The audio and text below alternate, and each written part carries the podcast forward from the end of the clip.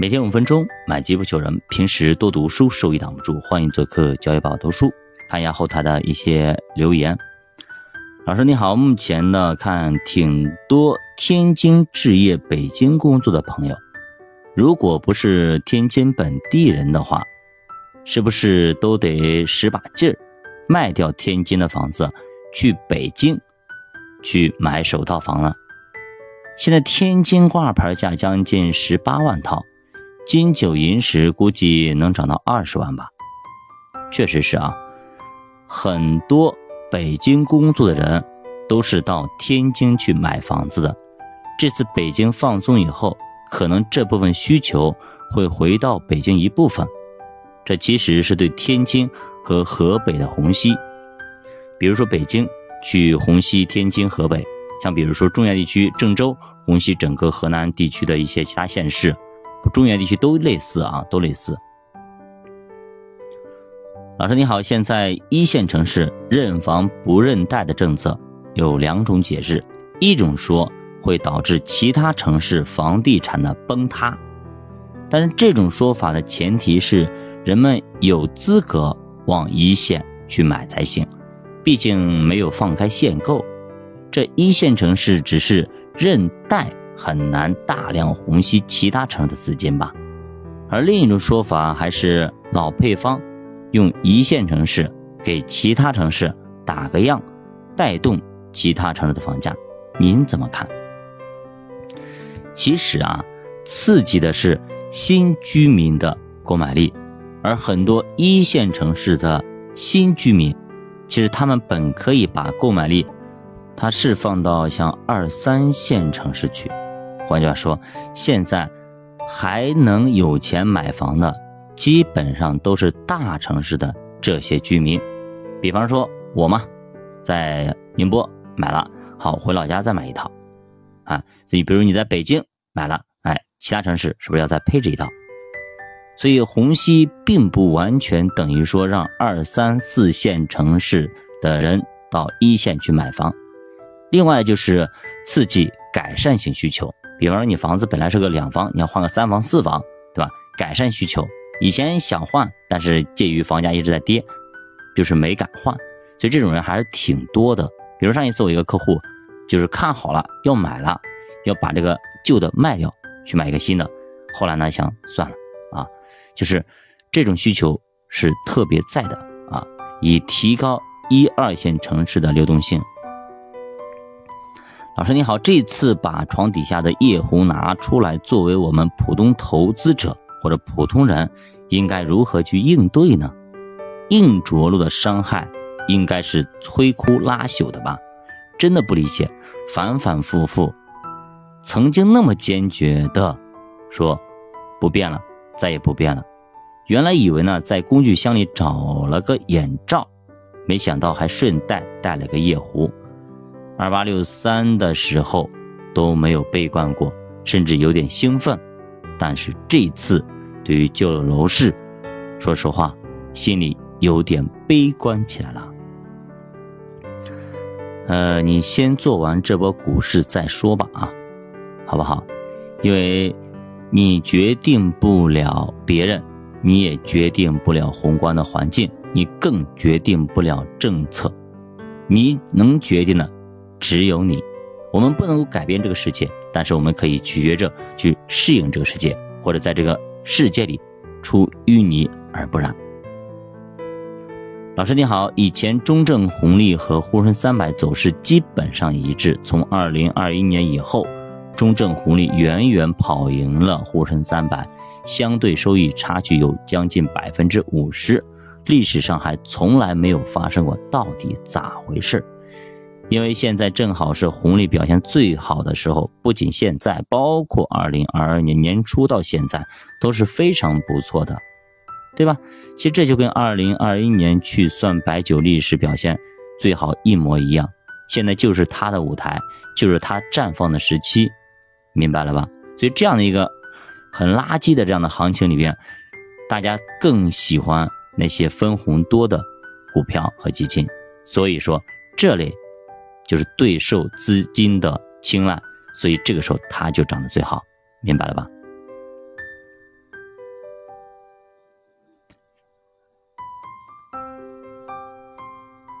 老师你好新能源光伏储能板块还能进吗？啊这些板块都是前期下杀的力度非常大的板块啊。你真的是想进先问几个问题你了解新能源你了解光伏吗？你了解储能吗？这些板块的龙头企业有几家？他们的特色是什么？你能否现在听我节目的时候，脑子里有没有？那个有名单能不能出来？我问的问题，然后他们的盈利模式、ROE 等等是多少？能不能？如果不能，不要碰，好不好？啊，不要碰，不熟不做，不懂不做。很多人就看着它下杀很多去买了，你不一定拿得住，兄弟，对吧？它从前期到现在跌了百分之四五十、五六十，你能拿住吗？对吧？你可能早就割了。那你你能保证你下一次它再这样一个大幅的下杀，你能拿得住？对吧？即使这一波你赚到钱了，你不会走，还会把大量资金再放进去，然后等下一波下杀的时候，你把它给割了，等于说你白白的过做了个过山车，啥也没赚，最后还甚至还赔了很多钱。我不建议这样去做，好不好？啊，即使你稍微了解了一些，也不要急，慢慢来，好不好？因为现在产能过剩的问题还没有解决，好不好？价值是便宜啊，确实便宜。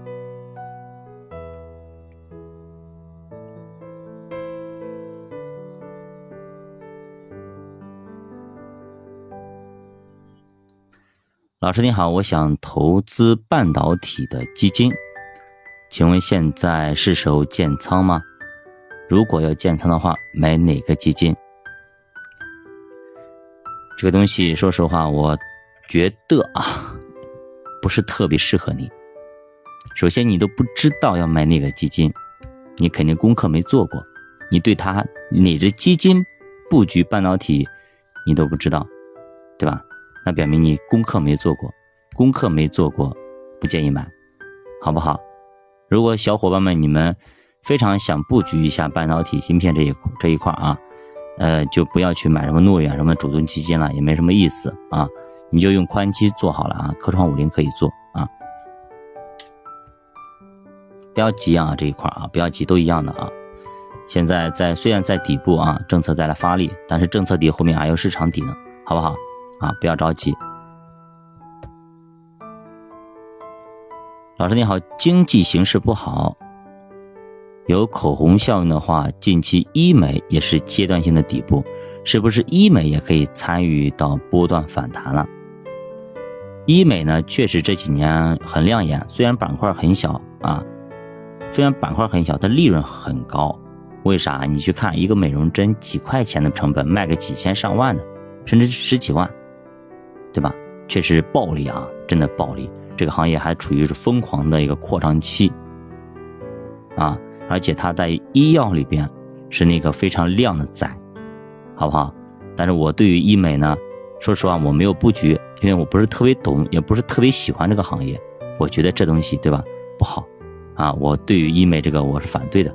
我给大家明说，因为我见过很多的客户啊，一过来，很多人说她长得漂亮，我一眼就看出来了啊。脸上动过刀子啊，弄过那鼻子，鼻子根本都不自然的啊，那么大的鼻子弄上去，都是感觉像像泥捏的泥人一样的，这这个东西对吧？你现在是好看，但僵啊，它不是真的脸，它不从容，它不是天然的，对吧？它的保质期是多久呢？如果三年五年以后呢，对吧？坏了怎么办？对吧？我鼻子烂一点好一点，不好看一点，我我可以用一辈子呀。你这玩意儿用个几年它坏了怎么办？对吧？啊，反正我不喜欢，所以说我就不去布局啊。这就是说你不喜欢这个东西可以不不买啊，对吧？我不喜欢你，我可以不买，即使你再赚钱，好不好？这是我的态度啊，我也不建议大家去买。老师你好，最近那个房地产的消息很出乎意料啊，但是我认为政策力度并不是特别强，应该不会导致一线城市房价疯狂大涨吧？毕竟国家重心还是房住不炒，你认为我说的对吗？如果出现大涨，我们更像是日本大泡沫之前呢，还是之后呢？这个东西我们等等吧，看政策到底是怎么引导的。毕竟现在才刚刚开始，对吧？像北京和上海还没有怎么说，只是广州出了，这个很难猜啊，对吧？所以，但是呢，过个几个月，可能慢慢的都会浮现出来啊，好吧？因为政策的方向主导，我们作为小的格局，我们可能还看不太清，好不好？我们还看不太清。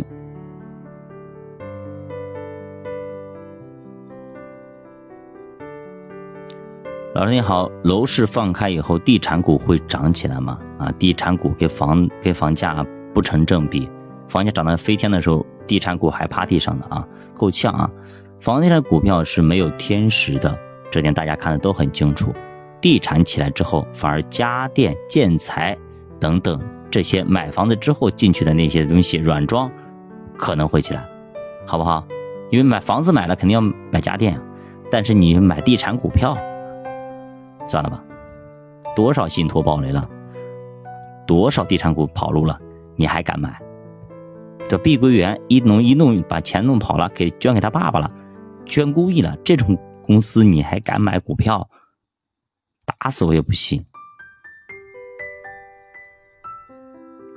好，我们最后一个问题要看啊，选一个好一点的啊。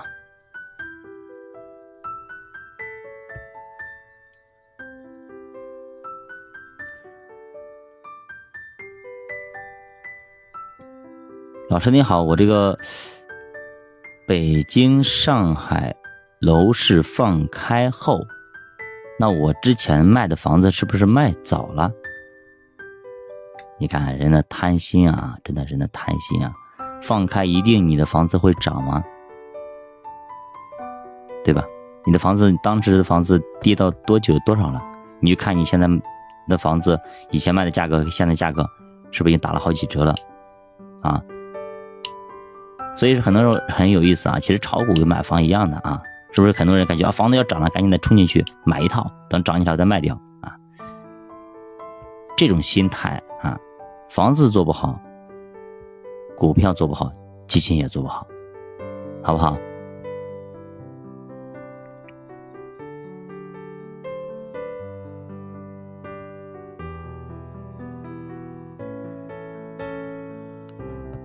老师你好，觉得无属适从了，咋来这是？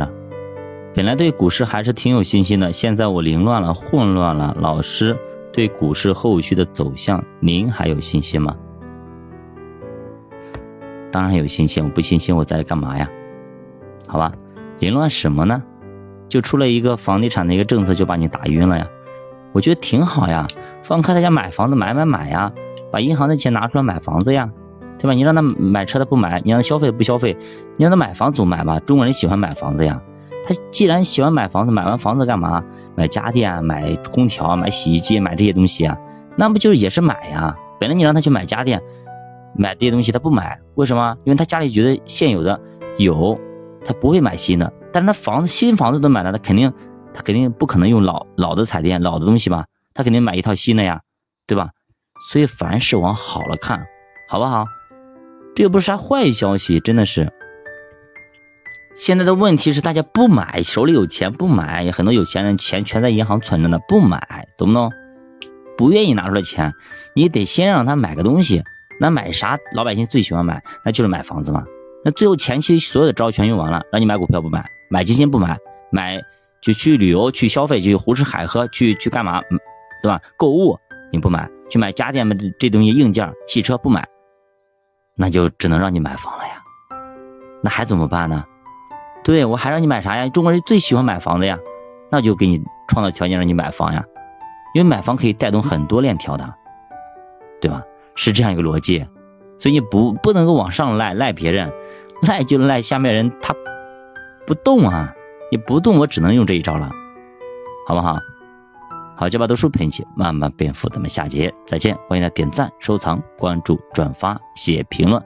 好，大家可以没有写评论的，可以到呃专辑的评论区啊，给专辑打个分，写一些评论，写一些你学习的心得，好不好？也给那些没有关注的人一个参考，好吧？谢谢。